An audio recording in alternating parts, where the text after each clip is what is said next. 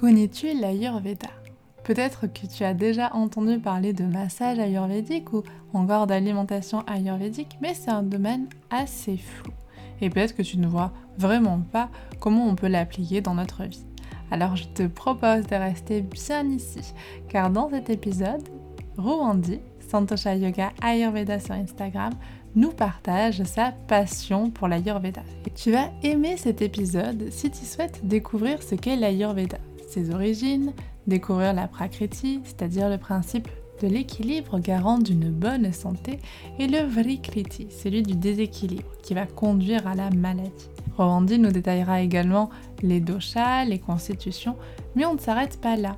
On passe de la théorie à la pratique, car Rwandi va nous accompagner pour nous donner des conseils pour appliquer certains principes et certaines pratiques dans nos vies, modernes et actuelles qui sont, on le sait, très très très remplies. Mais on verra comment justement l'Ayurveda peut nous aider à équilibrer un petit peu tout ça. Nous évoquerons également l'alimentation et enfin on parlera bien évidemment, vous vous en doutez, de yoga et nous verrons comment certains principes de l'Ayurveda peuvent s'allier à notre pratique. Alors sans plus attendre, je vous invite à glisser tranquillement dans la discussion. Bienvenue dans ce nouvel épisode de Yogida Life Podcast et aujourd'hui j'ai l'honneur d'être avec une invitée un petit peu spéciale, Rwandi, qui va nous parler d'Ayurveda. C'est un sujet qu'on n'a pas encore abordé sur ce podcast et que je trouve super intéressant. Et je pense que Rwandi est la personne idéale pour nous expliquer un petit peu ce qu'est l'Ayurveda et les liens qu'ils peuvent avoir avec le yoga. Donc sans plus entendre, je vous présente Rwandi. Bonjour, comment tu vas? Bonjour Isa, ça va très bien et toi Très très bien, je suis ravie que tu aies accepté que tu sois là aujourd'hui. Je pense que ça va être un épisode super intéressant, tu vas pouvoir nous apprendre plein plein de choses. Et d'ailleurs, bah, est-ce que tu peux nous expliquer comment toi, est-ce que tu as découvert l'Ayurveda? Qu'est-ce qui t'a plu dans cette pratique? Absolument. Et je voulais vraiment te remercier aussi de m'avoir invité. C'est c'est un plaisir pour moi d'être là avec toi aujourd'hui pour parler de mes passions, yoga et l'Ayurveda. Alors en fait, j'ai commencé une reconversion il y a trois ans. Auparavant, en fait, j'ai fait des études commerciales, j'ai fait une école de commerce, j'ai travaillé dans des grands groupes pendant 14 ans. Mais il y avait quelque chose qui, qui manquait. Moi, dans ma vie professionnelle, euh, je sentais que j'étais pas forcément alignée avec, euh, avec mon chemin de vie qu'on appelle le dharma mon yoga et Ensuite, j'ai eu mes enfants et j'ai revu un peu mes priorités.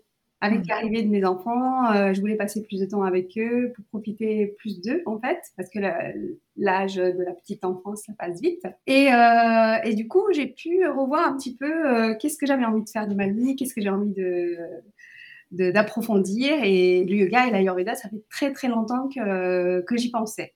J'ai repoussé un peu l'appel. Ouais. Finalement, je me suis dit, c'est le moment. Et je me suis plongée en fait dans des études qui, se continueront à vie parce qu'il y a tellement de choses à apprendre. Et euh, du coup, j'ai fait ma formation de yoga pour être professeur de yoga.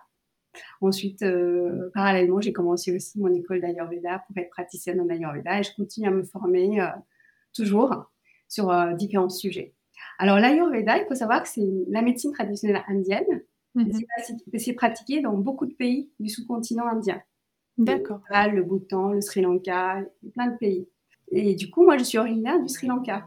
Je suis du mhm. Sri Lanka, j'ai vécu mes dix premières années euh, là-bas, sans forcément parler de l'Ayurveda. Dans la vie de tous les jours, on pratique l'Ayurveda. Mais oui. ça attrape euh, un rhume. Mhm. ils vont me faire euh, des tisanes avec de la coriandre, plein de choses. Ok. Et en fait, c'était vraiment intégré en fait dans la vie de tous les jours. Ok. Exactement. C'est un vrai mode de vie. On mange certaines choses euh, à certains moments, tu vois, certaines épices. Euh, je me rappelle mes parents qui me disaient ah surtout ne mange pas ça en ce moment. Euh, t'as ce truc là donc ça ça va réchauffer ton corps. moi je les écoutais pas. Ça me de les entendre parler comme ça à l'époque. C'est truc de grand-mère, de gris-gris, tu vois. Enfin, je pensais comme ça. Et au fur et à mesure euh, que je me suis plongée en fait dans ce, cette nouvelle espèce de mode de vie, tu vois, où je voulais aussi me rapprocher plus d'une alimentation plus saine, euh, un mode de vie plus sain. Mhm. Tout ça, ça fait du sens en fait. Oui. C'est vraiment euh, une autre dimension. Du coup, aujourd'hui, dans, dans ce que je fais, je me sens vraiment alignée. Au début, quand j'ai repris mes études en yoga et ayurveda, pour moi, c'était juste pour moi et pour ma famille.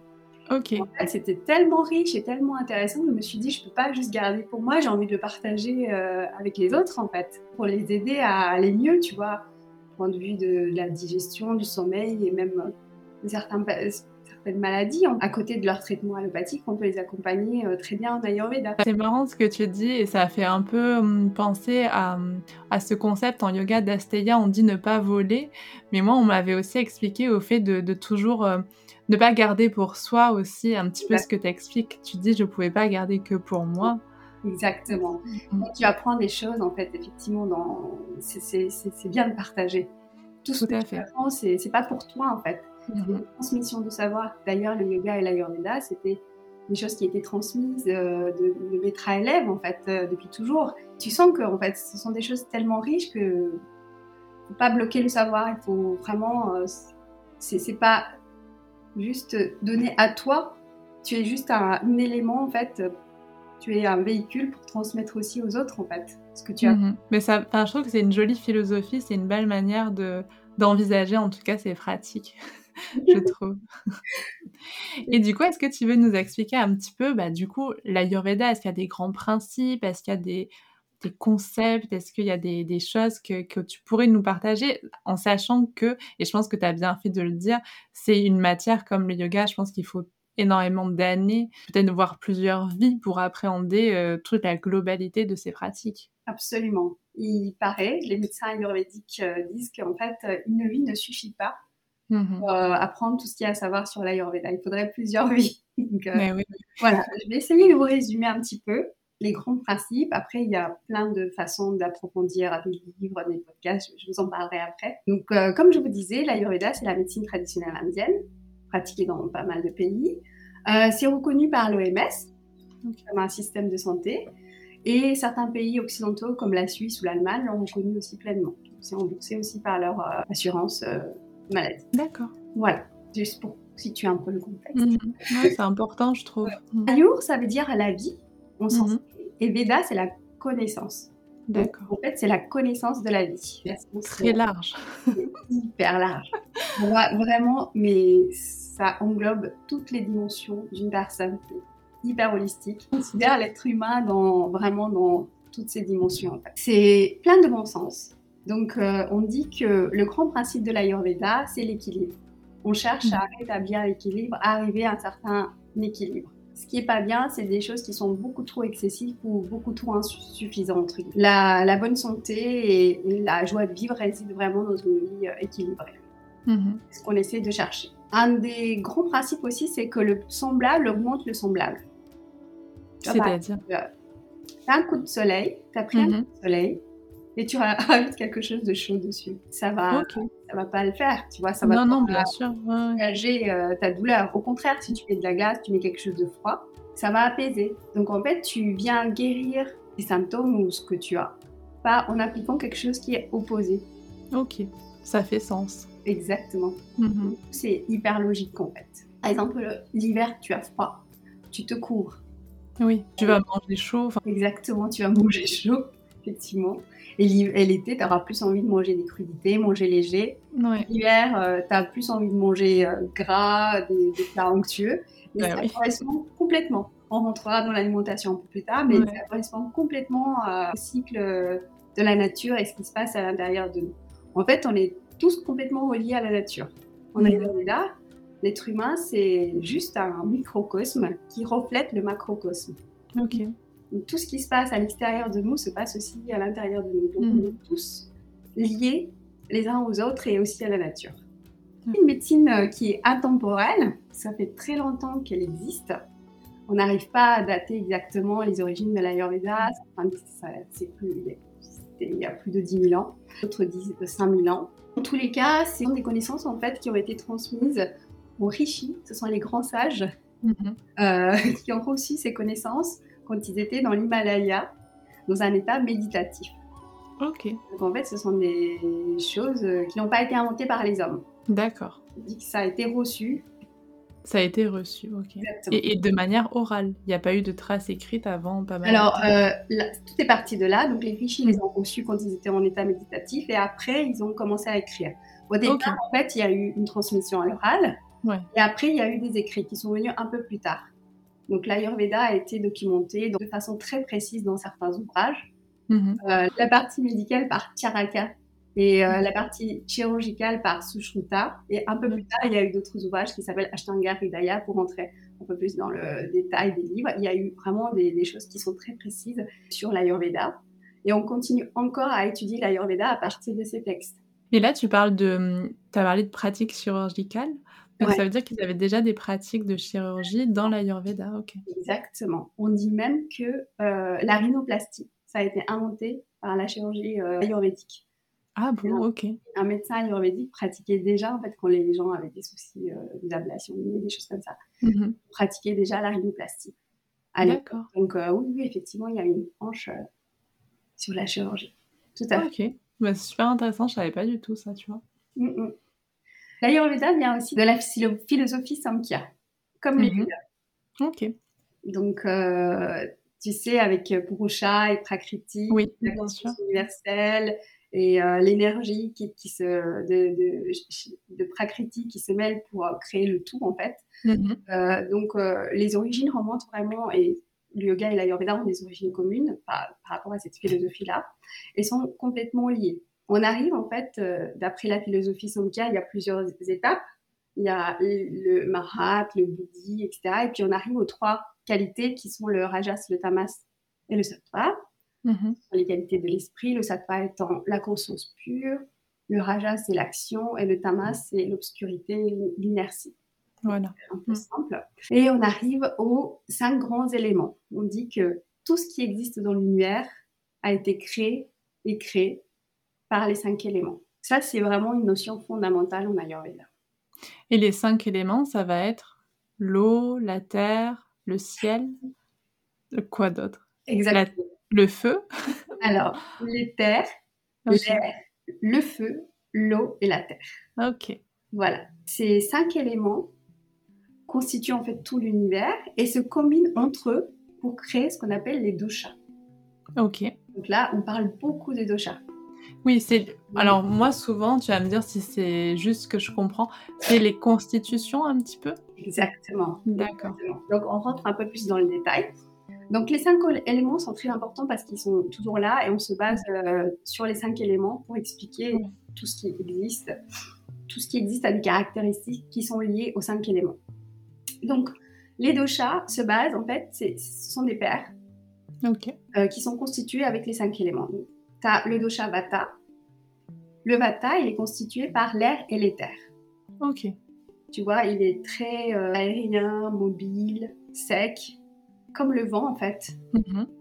Euh, le Pitta, c'est le feu et l'eau, donc il a les caractéristiques du feu. Et le Kapha, c'est l'eau et la terre. D'accord. Les caractéristiques de ces éléments-là. Donc quand une personne vient, vient à ton monde, il vient avec sa constitution de naissance ce qu'on appelle prakriti. Et là, j'ai juste une question. Est-ce que cette constitution de naissance, elle va être héritée des parents ou est-ce que c'est quelque chose qui va être unique à, l'être humain? Alors, c'est complètement unique à l'être humain. Il y a une partie génétique. D'accord. Aussi la façon euh, dans l'état psychologique dans lequel les parents étaient au moment de la conception. Euh, il y a la saison, le moment de la conception, il y a plein de choses qui rentrent en compte pour euh, déterminer la constitution de naissance. Euh, il y a aussi apparemment une question qui vient de plus loin, de réincarnation, etc. Donc il y a vraiment ah beaucoup de dedans. ok, ça peut aller très loin. ça peut aller très loin. Mais donc, dans tous les cas, oui, chaque constitution de naissance est vraiment unique. Chaque personne vient au monde avec une constitution unique, avec une combinaison différente de ces trois doshas. Par exemple, imaginons, tu as une personne qui est Vata Pitta, qui a exactement les mêmes doshas. Ça ne mhm. sera jamais euh, dans les mêmes proportions. Mais oui. Donc les personnes ne vont pas manifester en fait les choses de la même façon. Donc chaque personne est vraiment unique en Ayurveda.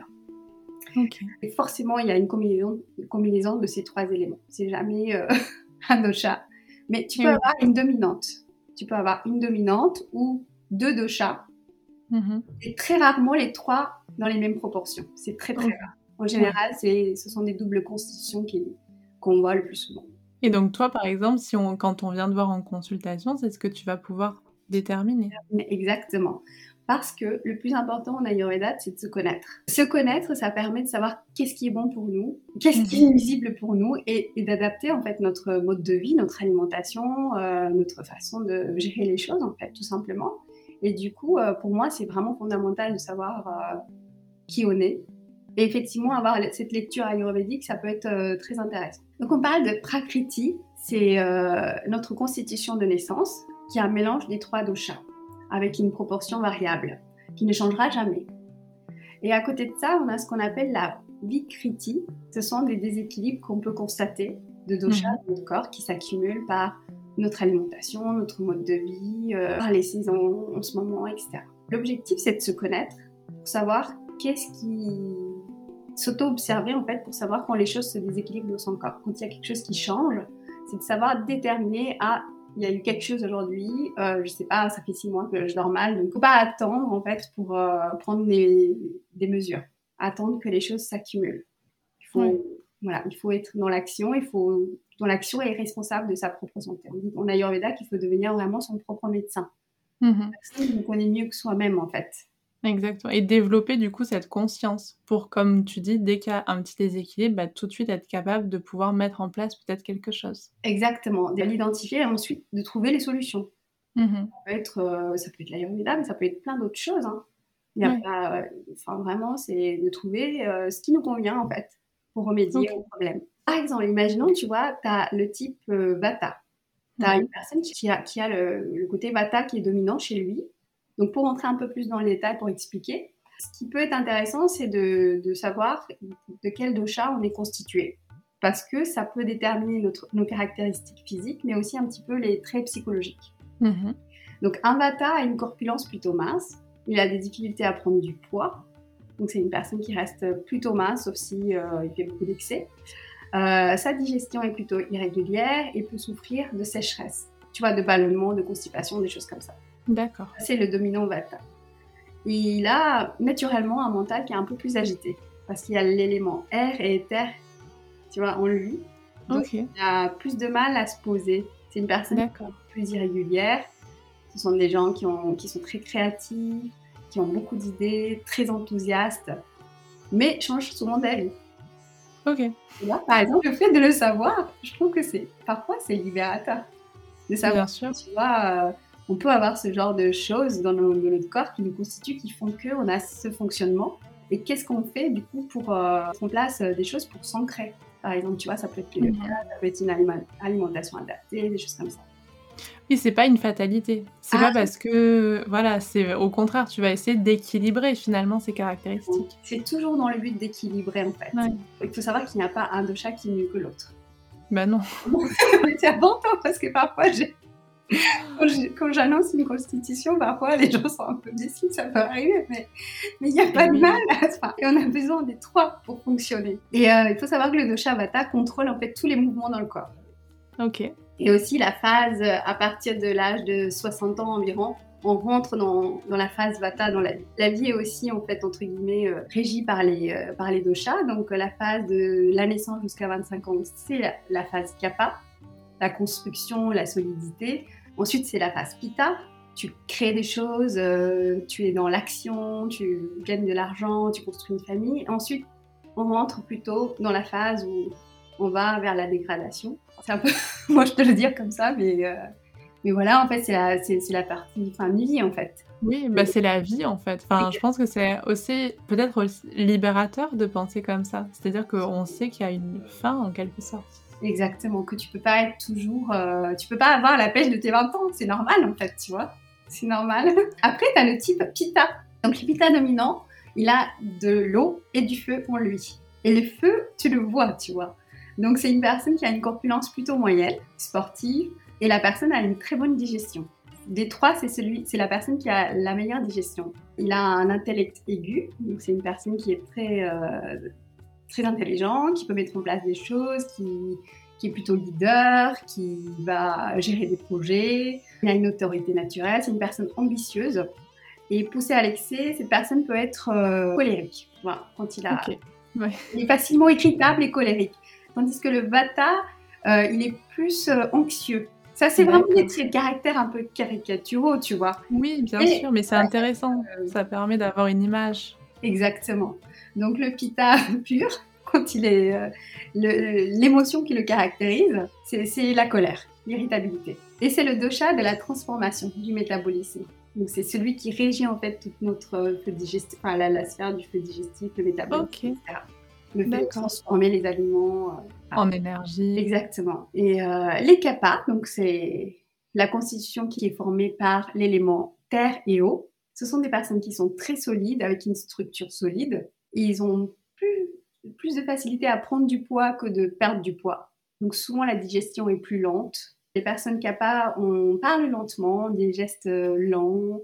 Ce sont des personnes plutôt posées, calmes, qui aiment prendre soin. C'est le dosha de l'amour en fait le C'est marrant de voir ces trois images, ces trois compositions comme tu les expliques. On, imagine bien euh, comme un espèce de portrait robot, mais bon, ça c'est caricatural, j'imagine. Est-ce que ça t'arrive parfois de tomber sur des personnes qui mmh correspondent exactement, enfin, très pour. Ça m'arrive, mais vraiment. Ah, c'est marrant. mais, en plus, ça devient un petit peu un, travers parce que maintenant, j'observe les gens, tu vois. Une fois, ça m'est arrivé d'être à côté d'une personne rayonnante, et, j'ai senti qu'elle elle, rayonnait d'amour, en fait. Donc j'ai dit à, la personne, je, sais, enfin, ça se fait pas parce qu'il faut vraiment poser beaucoup de questions, il faut faire un interrogatoire assez complet. Mais je sentais, tu vois, après c'est aussi une question de ressenti. Hein. Il y a vraiment la partie ressenti, ce qu'on appelle la yukti, du praticien qui rentre en compte. Et je sentais vraiment que cette personne, elle avait du cap elle, tu vois. C'était évident. Donc, euh, et, comme les Vata, quand tu as des personnes qui sont très agitées, qui parlent avec les mains, qui ont beaucoup d'idées, tu vois, qui sont très, qui sautent de quelque chose euh, d'un projet à l'autre, tu sens qu'il y a du Vata, tu vois. Et le Pitta aussi. Très, euh, je, suis, je suis le leader, je, vais être, je vais être le chef, par exemple. Tu vois, tu as des personnes comme ça et ils ont du Pitta dominant, en fait, dans leur, dans leur caractère. Si tu as du Pitta, imaginons, dans ta constitution, tu as déjà du feu en toi donc, si tu manges euh, des choses très piquantes euh, et tu prends des excitants euh, toute la journée, c'est pas bon pour toi parce que ça va venir exciter encore plus le feu. Donc, il faut faire des choses plus, plus pour contenir, mmh. pour apaiser le pitta. Mais on vit quand même dans une société qui encourage le, le vata et le pitta tout va très vite, il faut être performant. Donc il faut plus aller vers le kappa, tu vois. De temps en mm. temps, il faut se poser, il faut prendre soin de soi et des autres et euh, être à l'écoute. Il faut peut-être aller à, contre-courant finalement de, la société, enfin de ce que nous impose la société ou de ce qu'on pense que la société nous impose. Mais c'est vrai qu'on voit par exemple... Euh, dans, nos, dans nos rythmes de vie, avec, avec, le travail, avec les études, etc. En fait, ça va très vite. En fait, on nous demande de tout le temps avoir le même niveau de performance. Absolument. Or, c'est juste pas possible. juste pas possible. Déjà, dans la même journée, tu n'as pas la même énergie. Hmm. La journée euh, est régie complètement par les doshas aussi, tout comme les saisons, tout comme euh, les hmm. phases de la vie, comme j'expliquais. Donc, euh, de 6h du matin à 10h du matin, c'est l'énergie kappa qui prédomine. Donc c'est une énergie plutôt douce, plutôt mm. euh, endurante. Donc le mental est plutôt paisible. C'est le meilleur moment aussi pour faire du sport un petit peu intensif. Si on a envie de faire quelque chose d'un peu intensif, c'est le, le, bon moment euh, pour être dynamisé. Parce que c'est aussi l'énergie qui est vraiment tranquille. Donc du coup, au contraire, il faut apporter euh, les effets, enfin les caractéristiques opposées. A un moment pour ça et aussi pour refaire du travail en fait intellectuel, des choses des choses qui, demandent de, la concentration, des choses comme ça. entre 10h et 2h, c'est l'énergie Pitta. Donc l'énergie Pitta qui, est puissante, euh, le mental est, plus aiguisé à ce moment-là, et aussi la digestion qui est vraiment euh, à son maximum. C'est le meilleur moment pour prendre le repas le plus important de la journée. C'est bien de manger aux alentours de midi. Oui en Ayurveda, il n'est pas conseillé de manger, tu vois, après 14 heures. Déjeuner espagnol, voilà. Mais oui, là, on oublie. Et euh, de 2 heures à 6 heures, on bascule en heure Vata. Mm-hmm. Vata, c'est le mouvement, c'est la, c'est, la mobilité, c'est, c'est aussi un moment où on se sent peut-être un peu moins tranquille dans sa tête. On est un peu plus euh, agité, tu vois, on peut être anxieux.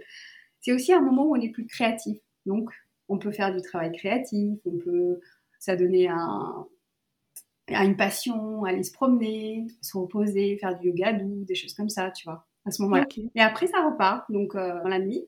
Et il est dit aussi que c'est bien de se coucher aux alentours de 10 heures le soir, pas trop tard non plus. Et se, et se réveiller tôt, Finalement, c'est ce que disent aussi les yogis. Hein. Ça peut être un petit peu compliqué à arriver à vraiment euh, se le caler dans son ah travail ou quoi, sauf si on est auto-entrepreneur, si on arrive à gérer un petit peu son entreprise comme on veut, là ça peut être plus simple, mais c'est vrai que pour la plupart d'entre nous, ça va être peut-être un peu compliqué d'appliquer tout ça. Mais est-ce qu'il y a d'autres choses qu'on pourrait appliquer dans notre quotidien de, de l'Ayurveda? Bien sûr, il y a tout ce qui est l'alimentation, Okay. Les piliers dans l'Ayurveda. Donc, je parlais du feu digestif tout à l'heure. C'est notre mm puissance digestive qui est très importante. Il faut vraiment le choyer. C'est un vrai trésor qu'on a. C'est la chaudière du corps. Euh, en fait, il vient nous aider à digérer tous les aliments, mais aussi les émotions. Donc, quand le feu digestif est en bonne santé, la personne elle est en bonne santé. Elle a une bonne vitalité. Quand le digestif euh, ne fonctionne pas très bien, ou quand on donne des aliments à notre corps qui ne sont pas adaptés, qui sont trop lourds, trop compliqués à digérer, ou à un moment où on est un peu affaibli, on peut créer des toxines, ce qu'on appelle ama en Ayurveda. Et les toxines, en fait, s'accumulent au fur et à mesure. Ils sont envoyés dans des tissus, dans le corps, dans les endroits qui sont fragilisés. C'est comme ça qu'on crée des maladies. Donc le feu digestif, c'est vraiment très important d'en prendre soin. Et une des façons de le faire, c'est aussi de respecter un petit peu euh, quelques règles en alimentation. D'accord. Il ne s'agit pas de devenir rigide. Non. En fait, par exemple, on sait que certains aliments sont bons pour les bata, pour les pita, pour les kepa. Il ne s'agit pas de prendre des tableaux et de manger que ça. Non, bien sûr. Ça va créer des déséquilibres, euh, forcément. Donc, euh, d'être un peu raisonnable. Et quand on a un gros déséquilibre, imaginons, euh, personne a un gros déséquilibre vata en ce moment, elle est complètement stressée, pas bien, etc. Donc, ça serait bien d'équilibrer par son alimentation aussi, tu vois, manger des choses chaudes, onctueuses, qui mmh. donnent du réconfort, des choses comme ça, tu vois. Aussi, une personne a un excès de kappa, elle a du surpoids, il faut manger plutôt des choses légères pour venir, enfin, c'est du bon sens en fait. Bien sûr. Venir contrebalancer en fait ça. En fait, il faut toujours, enfin, de ce que tu me dis, et là pour vraiment que ce soit concret, etc., en fait, il faut toujours réussir à trouver finalement, entre guillemets, le déséquilibre et de voir qu'est-ce qu'on peut mettre à côté qui est euh, un petit peu son contraire. Son opposé, exactement. Quand il y a un déséquilibre assez flagrant, qu'on n'y en a pas, c'est qu'on est en bonne santé et tout va bien. Oui, bien sûr. Très bien. Mm-hmm. en, en, Ayurveda, en fait, on travaille avec les six saveurs.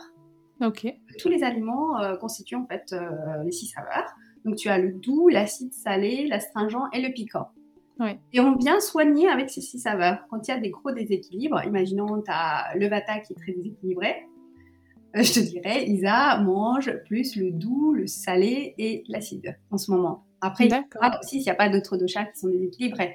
Mais en gros, en fait, ce sont des saveurs qui sont très nourrissantes, qui vont venir apaiser, qui vont venir nourrir le corps, par exemple, tu vois. Mm-hmm. c'est plus le kappa, ce serait plus amer, astringent et piquant pour éliminer les toxines, pour débloquer en fait les, canaux qui sont bloqués par le flegme ou par des choses qui obstruent en fait par le, kappa. Euh, du coup, euh, le fait de manger des choses euh, qui correspondent en fait à notre déséquilibre vient apaiser le corps et vient mhm. l'aider en fait à, en fait, enfin, diminuer le dosha qui est aggravé dans le corps. Et j'avais une question parce qu'il y a quelques années, j'avais fait une, un stage en fait de cuisine euh, yogique où on nous avait justement parlé de ces six saveurs. Et on nous avait dit que par exemple, euh, si quelqu'un était un peu, tu sais, bec sucré, c'est-à-dire qu'il mange beaucoup de sucreries, etc. En fait, souvent, on se rend compte qu'ils ne mangent pas beaucoup de choses amères dans leur alimentation. Et de mettre en fait quelque chose d'opposé, finalement, de manger une petite salade d'endives, etc. En fait, pouvait limiter les envies de sucré. Et moi, qui suis un peu bec sucré, j'avais testé. Alors, je sais pas, peut-être que c'est ça ou autre chose, mais ça va aider euh, à être un peu moins attiré par le sucre. Ah oui, oui. De toute façon, on est censé consommer les six saveurs à chaque repas. Et voilà, c'est ça. Et je me rends compte que le, autant le piquant, j'aime bien le piment, mais autant le, la mer, bah, c'est vrai que c'est pas forcément, euh, tu vois, et je ah trouve que c'est pas forcément une saveur facile à trouver. J'avoue, moi aussi. J'ai plus de mal avec la mer et l'astringent. Vraiment. Mais alors, l'astringent, justement, c'est quoi? L'astringent, ce sont les goûts. Par exemple, une banane euh, pas mûre, tu vois, c'est astringent. Ah, ah l'acidité un petit peu. Quelque chose qui met un peu euh, dans la bouche, qui, qui, est un peu, je sais pas comment dire. Par exemple, un carré de chocolat, 90%.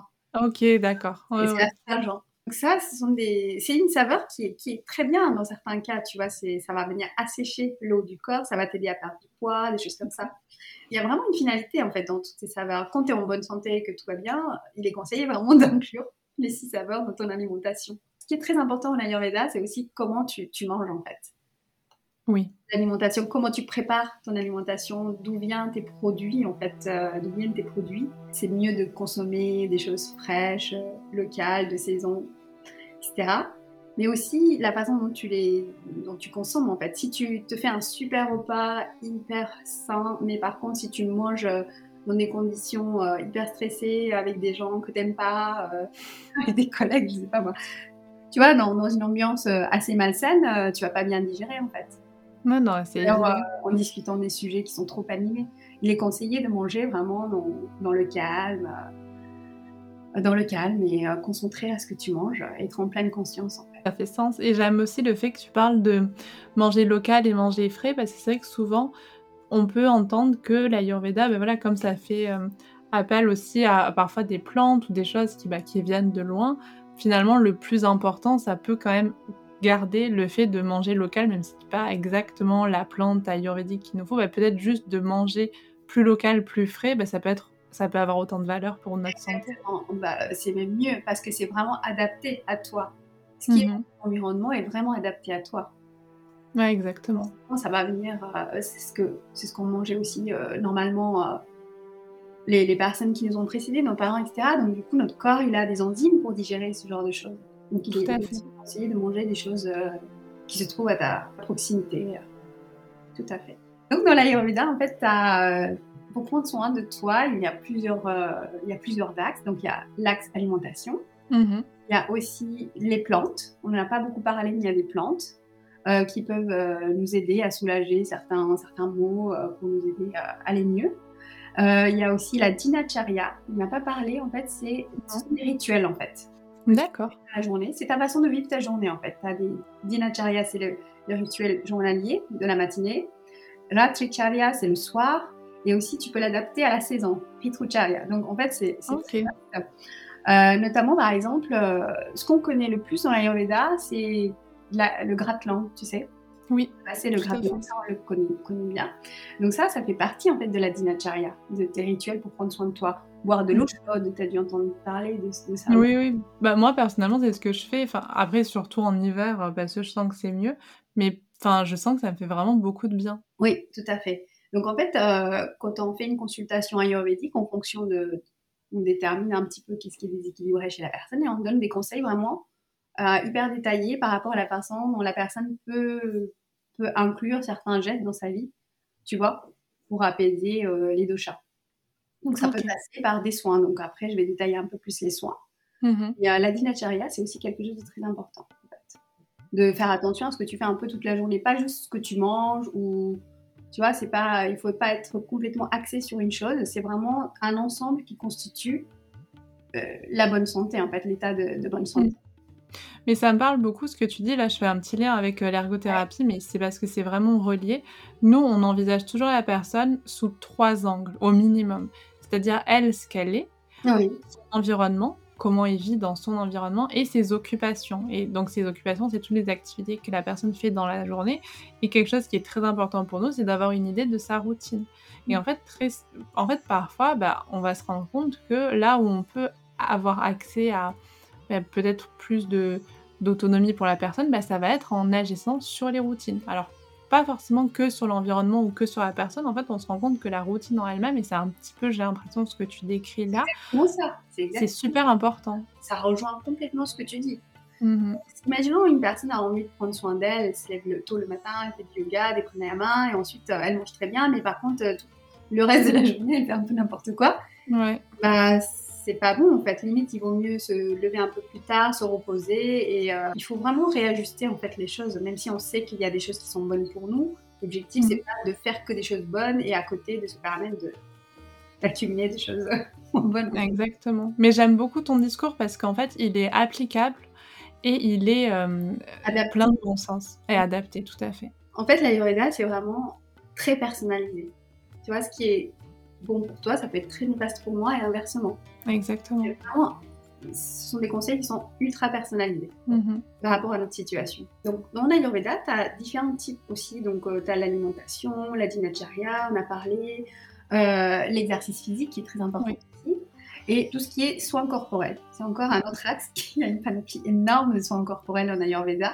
Souvent, peut-être tu as dû entendre parler des cures, des cures ayurvédiques. Oui, cures ayurvédiques, les massages ayurvédiques. c'est vrai qu'on connaît beaucoup ça, mais je pense que c'est qu'une petite partie. Exactement. En fait, les cures ayurvédiques, souvent on fait référence au ce qu'on appelle les panchakarma, ce sont des cures un peu des détox que tu vas faire dans des cliniques en Inde. Elles font des choses beaucoup plus poussées en fait pour pouvoir déloger les doshas qui sont accumulés dans ton corps. Ça passe par des thérapies de purgation, des choses comme ça. Ça, on va pas rentrer dans le détail, mais par contre, je vais, pas, je vais parler des choses qu'on peut appliquer chez nous en. France et euh, qu'on peut faire même à la maison. Donc, tu as les massages à Vyanga. Alors ça, c'est quoi? Ce sont des massages à l'huile chaude, tout simplement. Ok, tout simplement, d'accord. Que tu peux te faire toi-même. Mhm. C'est conseillé de se masser en hiver euh, si tu n'as pas trop de toxines accumulées, bien sûr.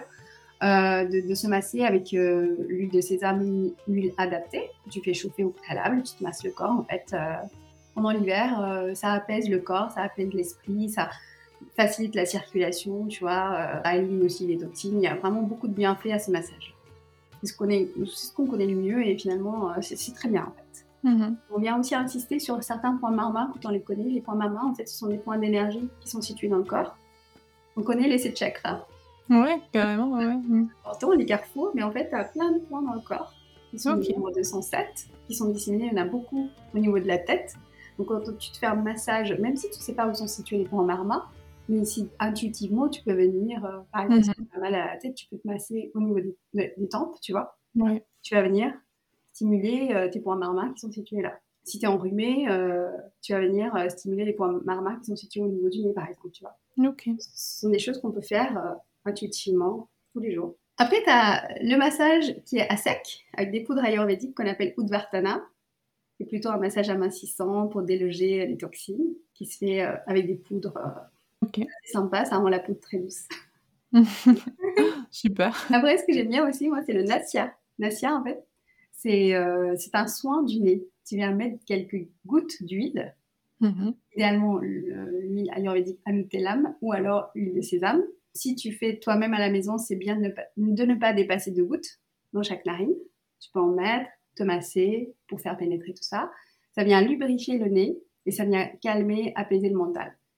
C'est un soin pour euh, la dépression euh, l'hiver, par exemple. L'hiver, c'est pas mal. Après, tu as euh, tout ce qui est thérapie Pindas Veda, ce sont des thérapies par sudation. Donc en fait, on fait des pochons avec soit des poudres de, de, plantes, soit des plantes fraîches, soit du sable, soit du riz cuit dans, du lait avec des épices, des choses comme ça. On vient tapoter les personnes, on fait un massage sur la personne en fonction de ses déséquilibres. Et c'est super parce que ça vient en fait renforcer les articulations, ça réduit la douleur, ça prévient l'arthrite. Euh, il y a vraiment beaucoup de bienfaits en fait à ce type de massage. On appelle ça souvent euh, le massage avec des pochons. Et ça, par exemple, si on, vient te voir, par exemple, c'est le praticien ayurvédique qui va déterminer peut-être la pratique corporelle la plus adaptée. Euh, Absolument, oui, en fonction de, ce que tu as. Absolument. Si tu as des douleurs et que tu as de l'inflammation, c'est un très, très bon soin, tu vois. D'accord. Après, tu as aussi des soins dans, de, nez, de, bah, de nez, je, vais juste parler, des yeux et des oreilles. Okay. plein d'applications, de choses pour nettoyer les yeux, les oreilles, etc. Euh, ce qui est le plus connu, c'est le netratarpana. Donc, on construit des espèces de puits autour des yeux avec une farine euh, spéciale. Mmh. Et remplir en fait avec des huiles médicalisées, en fait, ayurvédiques ou du ghee. Du ghee surtout. Euh, avec des plantes. enfin. Et en fait, ça va venir nettoyer, ça va régénérer les yeux, améliorer la vision, des choses comme ça. D'accord. Ça aussi au niveau de, des oreilles, ça s'appelle le Karnapurana. Ok. Voilà. Après, ce qui est très connu aussi, le joyau de l'Ayurveda, c'est le Shirodhara. C'est un filet d'huile qu'on vient couler mmh, oui. au niveau du front. Comme ça, en fait, dans un certain rythme, tu suis un certain rythme, en fait, ça va venir euh, vraiment apaiser le mental. Ok. Ouais, c'est un super euh, soin à recevoir. Ça peut traiter plein de choses. Apaiser l'esprit, l'insomnie, la dépression. Il y a aussi des bastis, ce qu'on appelle des bastis. Ce sont des puits, un peu comme pour les yeux. Tu crées des, des espèces de puits. Euh, c'est souvent, on le fait souvent quand tu as des douleurs au niveau euh, de la région lombaire.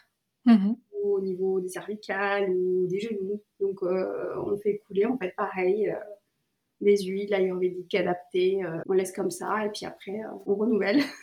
Ok, d'accord. C'est pour venir en fait réduire les, les douleurs et nourrir en fait ces endroits-là. Donc ce sont des soins. après, il y en a plein d'autres. Ouais, ouais, j'imagine. Et ça peut être très complémentaire à un suivi médical, à... Voilà, c'est toujours en complémentarité dans notre suivi et tout le monde travaille en bonne intelligence. Exactement, exactement. Imaginons qu'une personne a une maladie, elle a un suivi médical, elle peut très bien venir consulter un praticien ayurvédique pour recevoir des soins, pour soulager aussi ses symptômes et, et son état. À force de mmh. répétition, la personne, elle va, vraiment, va améliorer sa qualité de vie. Oui, voilà. Après, c'est important, je pense que le enfin, les autres professionnels de santé soient au courant de tout ce qui est fait, comme ça, il n'y a pas euh, forcément d'interaction, quoi. De toute façon, tout est complémentaire. Hein. Exactement. Donc, il n'y a aucun souci. Mais en tout cas, je suis impressionnée de tous ces soins euh, corporels qu'on connaît pas forcément. Enfin, c'est vrai que souvent on entend parler des massages et on sait pas tout ce qu'il y a derrière. Exactement. Donc je pense que c'est intéressant et comme tu dis, voilà, que ce soit vraiment complémentaire à plein d'autres choses et que ça s'inscrive euh, ouais, dans une vision très holistique de, de, la personne. Et justement, le yoga aussi s'inscrit dans cette vision holistique, etc. Et tu nous disais en tout début de podcast qu'ils avaient des sources communes. Est-ce que tu peux nous expliquer un petit peu, bah voilà, euh, tous les liens qu'il peut y avoir entre yoga et Ayurveda? Absolument. Donc, le yoga et l'Ayurveda ont les mêmes origines. Il y a mm -hmm. en fait. Et de la philosophie samkhya. La notion de Purusha, Prakriti, euh, la conception de l'univers, en fait, de, les, trois Mahagunas, les trois euh, qualités, Sattva, Tamas et les cinq éléments, etc. En fait, ce sont des choses qui sont vraiment communes euh, au yoga et à l'Ayurveda. À l'époque, le yoga était enseigné individuellement, de maître à disciple, comme l'Ayurveda. Et le yoga, c'était une thérapie dans le cadre d'un accompagnement ayurvédique, en fait. On conseillait des postures de yoga pour soulager pour soulager certains maux.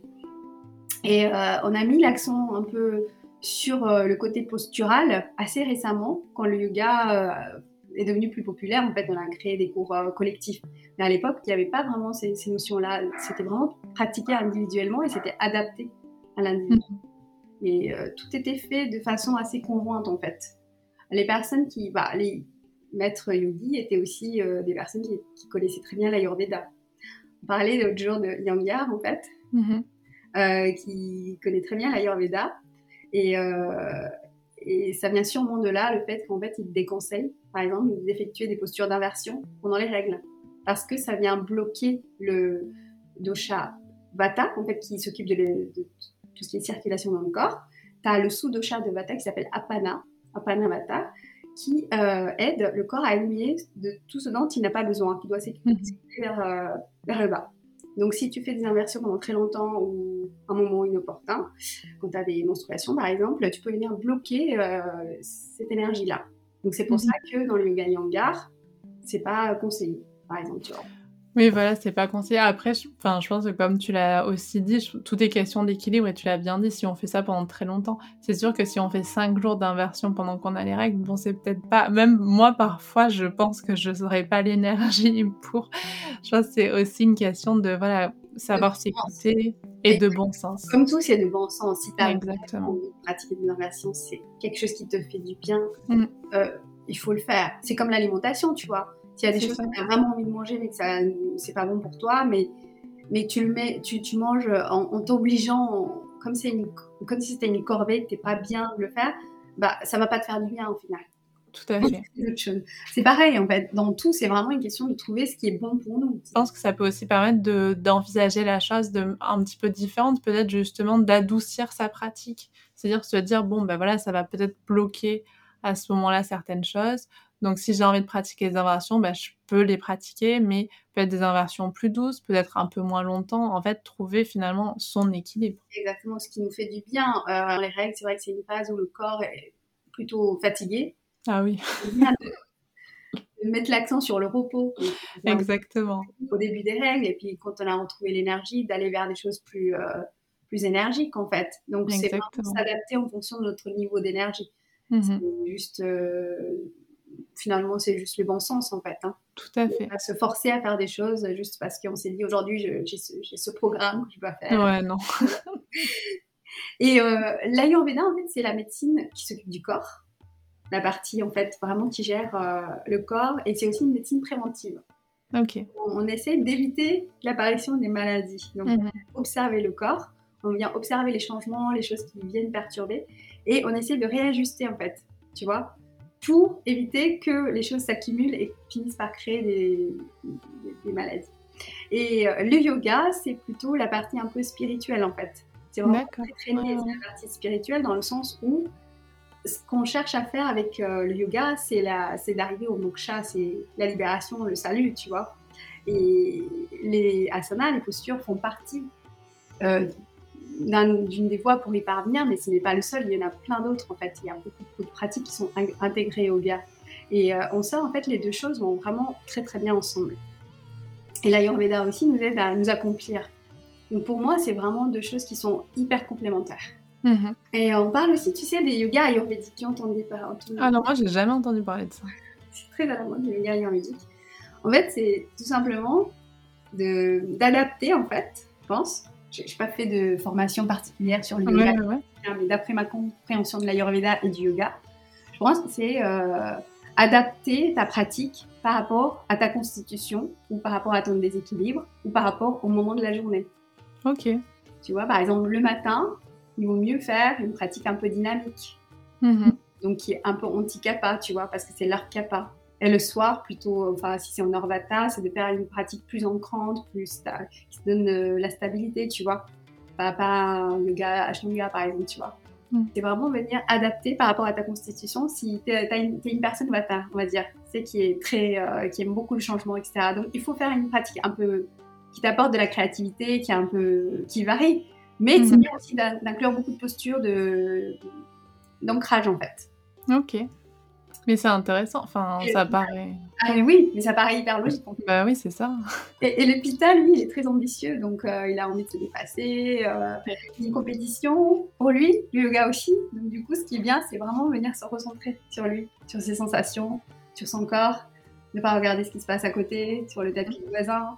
Et, euh, et de faire des choses en fait en fonction de son ressenti. Ne pas se challenger davantage parce que dans sa vie, il est toujours très. Euh, il aime les challenges.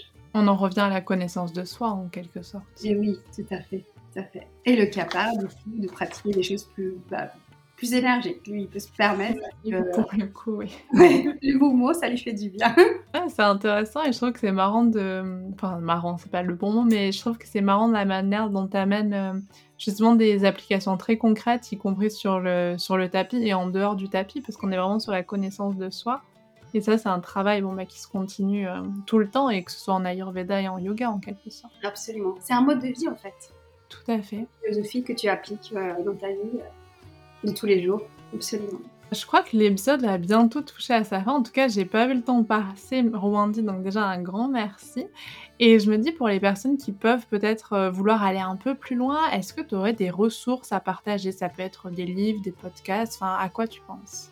Alors, je pense euh, au podcast Ayurveda avec euh, Nathalie et Lorraine qui abordent beaucoup de sujets euh, sur l'Ayurveda, le yoga, les différentes phases de la vie qui est très complet. Donc, vous pouvez écouter le podcast Ayurveda, c'est c'est pas mal. Après, au niveau des livres, moi, j'ai plutôt des livres académiques. Mhm. Pour, euh, pour apprendre. Donc, euh, j'ai pas beaucoup de livres un petit peu euh, généraux, on va dire, avec des connaissances générales, mais il y a quelques livres qui sont plutôt pas mal. C'est Ayurveda, La vie est un équilibre de Mhm. Maya Tiwari sur Ok. l'alimentation. Il y a aussi une petite explication sur les doshas, etc. Euh, le livre de Deepak Chopra, La santé parfaite. Mhm. Un livre de Dr Vasant Lad, Mhm. Ayurveda, Science de l'auto-guérison. Ok. Il a fait beaucoup de livres qui sont très sympas, mais qui rentrent beaucoup plus dans le détail. Par la suite, il y en a plein, des livres sur l'Ayurveda, il y en a beaucoup, sur l'alimentation, sur euh, les- la compréhension globale de l'Ayurveda. Donc, vous pouvez regarder, il y a vraiment beaucoup de choses qui sont, qui sont sympas. Hum, Maintenant, il y a de plus en plus de ressources aussi en français. Il y a quelques années, il y en avait beaucoup moins, on s'intéresse beaucoup plus à l'Ayurveda, mais si Mm. vous lisez l'anglais, il y a quand même plus de choses aussi encore. Oui, oui, bien sûr. Mais en tout cas, je trouve que c'est bien déjà que tu partages, euh, tes ressources que tu penses être à partager. Je trouve que c'est toujours intéressant parce que ça peut être un point de départ, en fait. De voir un petit peu et ensuite peut-être pour les personnes de, se faire leur petite bibliothèque ayurvédique. En tout cas, Rwandi, j'étais ravie de, partager ce moment avec toi. J'ai appris plein de choses et j'imagine que vous aussi. En tout cas, vous nous le direz en commentaire. Je laisse toutes tes coordonnées Rwandi en barre d'infos, comme ça, si les personnes ont envie de te joindre, elles pourront. Et tu pratiques, donc du coup, toi, tu partages à la fois du yoga et de consultations ayurvédiques. Exactement. Donc moi, je suis à Saint-Cloud dans le 92. Donc, mhm. euh, soit euh, au cabinet pour des consultations ayurvédiques, pour des soins ayurvédiques. Mais je peux aussi faire des bilans euh, en visio. Ok, super intéressant. Et les cours de yoga aussi, je les fais à sa place. Ok, bon, parfait. Ben, merci encore. Et puis si vous avez envie qu'on fasse peut-être un deuxième euh, épisode, pourquoi pas une deuxième partie en, insistant un peu plus, euh, en approfondissant peut-être un des sujets qu'on a évoqués là, n'hésitez pas à nous le dire. En tout cas, encore merci, Robondi. Merci beaucoup, Isa. C'était un vrai plaisir de faire ce podcast avec toi. Je suis ravie ravie d'avoir pu partager ma passion. Effectivement, s'il y a des sujets qui vous intéressent, euh, n'hésitez pas. Je sais que ça va être bientôt la saison de la détox. En Ayurveda, c'est une saison qui est euh, propice aussi, euh, comme la naturopathie, je pense, pour la détox. Donc, il y aurait plein de choses à dire. Donc, n'hésitez pas si vous avez des sujets que vous souhaitez creuser. ce sera avec grand plaisir. Merci beaucoup. À bientôt. À bientôt. Merci pour votre écoute.